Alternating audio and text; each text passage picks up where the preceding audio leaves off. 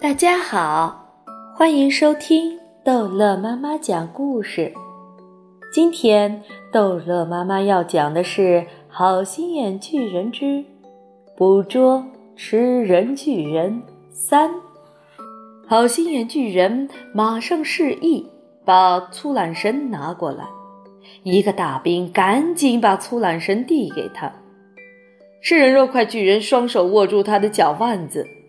好心眼巨人轻而易举地把他的两只脚腕子和双手捆住了，紧紧地打上了一个结。我再把可怕的毒蛇的牙齿拔出来。好心眼巨人把结拉紧的时候说：“快一点儿！”吃人肉块巨人大叫：“趁我还没有中毒死掉。”好了，好心眼巨人站起来说：“你现在可以睁开眼睛看了。”等到吃人肉块巨人看到自己被捆得像一只火鸡时，他大叫一声，震得天也发抖了。他又是打滚，又是扭动，又是挣扎，又是蠕动，可是一点办法也没有。你干得好，瑟菲叫道。是你干得好，好心眼巨人低头对小姑娘微笑着说：“你救了我们所有人的性命，请你把别针还给我好吗？”索菲说：“她是女王的。”好心眼巨人把那枚漂亮的别针从吃人肉块巨人的脚腕子上拔出来，吃人肉块巨人大叫一声，好心眼巨人把别针擦干净。还给了索菲。真奇怪，发生了这么一场热闹，其他八个呼呼大睡的巨人一个都没有醒过来。他们一天只睡一两个钟头，睡起来就加倍的沉了。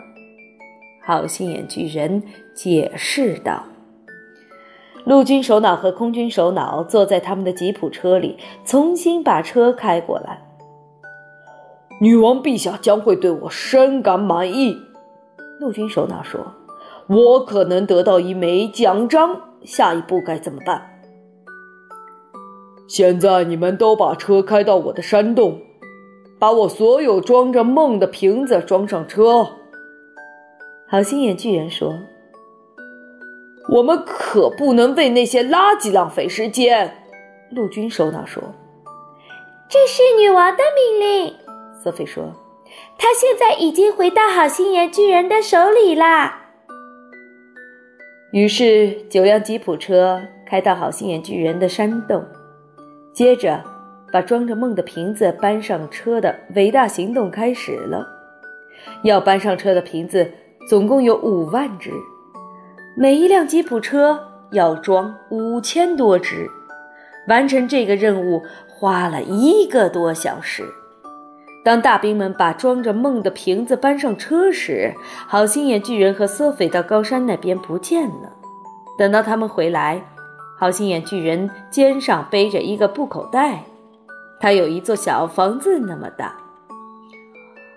那里面是什么呀？陆军首脑想知道。样样想知道。老鼠辫子翘。好心眼巨人说着。把身体背向了这个傻瓜。当好心眼巨人确定装着他的宝贝的梦的所有瓶子全都安全地装上了吉普车之后，他说：“现在我们开车回吃圣鸡那里，让他们来钓这些可怕的巨人。”吉普车于是开进直升机，五万个梦一瓶一瓶小心翼翼地装进直升机。接着，大兵们都上了飞机，只有好心眼巨人和索菲还留在地面上。他们全体又回到了躺着那九个巨人的地方。现在看到这些巨大的飞机盘旋在巨人的上空，真是壮观。可是看到那些巨人被发动机可怕的雷鸣声惊醒，那就更壮观了。而最壮观的却是看到那九个可怕的野兽在地面上扭来扭去，像九条强壮有力的蟒蛇，拼命地想挣脱困住他们的缆绳和铁链。我要死了！吃人肉块巨人咆哮道：“我要没命了！”脚孩子巨人吼叫道：“我要完蛋了！”嘎吱嘎吱啃骨头巨人雷鸣道：“我要翘辫子了！”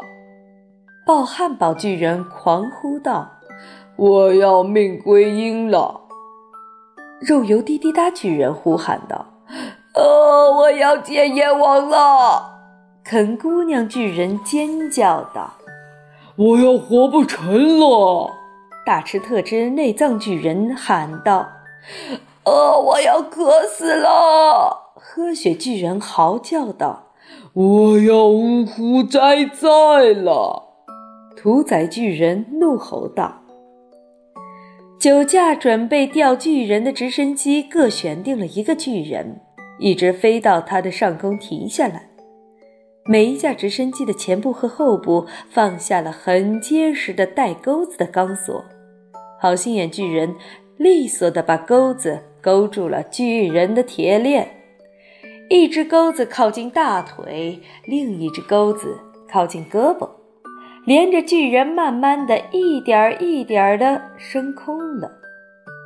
巨人们狂呼乱叫，可是一点儿办法也没有。好心眼巨人让索菲再一次舒舒服服的待在他的耳朵里，就快步的跑回英国去了。所有的直升机聚在一起，紧紧地跟在他的后面。这真是惊人的奇迹！九架直升机飞过天空，下面各吊着一个被困住的五十英尺长的巨人。巨人自己也一定觉得这是一次空前的经历。他们没有停止吼叫。可是他们的叫声被发动机的轰隆轰隆声给压下去了。当天开始黑下来的时候，直升机全部打开了探照灯，把灯光对准了在下面奔跑的那位巨人。他们飞了一夜，到达英国的时候，天正好蒙蒙亮。好了，这一集的故事就讲到这儿结束了。欢迎孩子们继续收听下一集的《好心眼巨人》。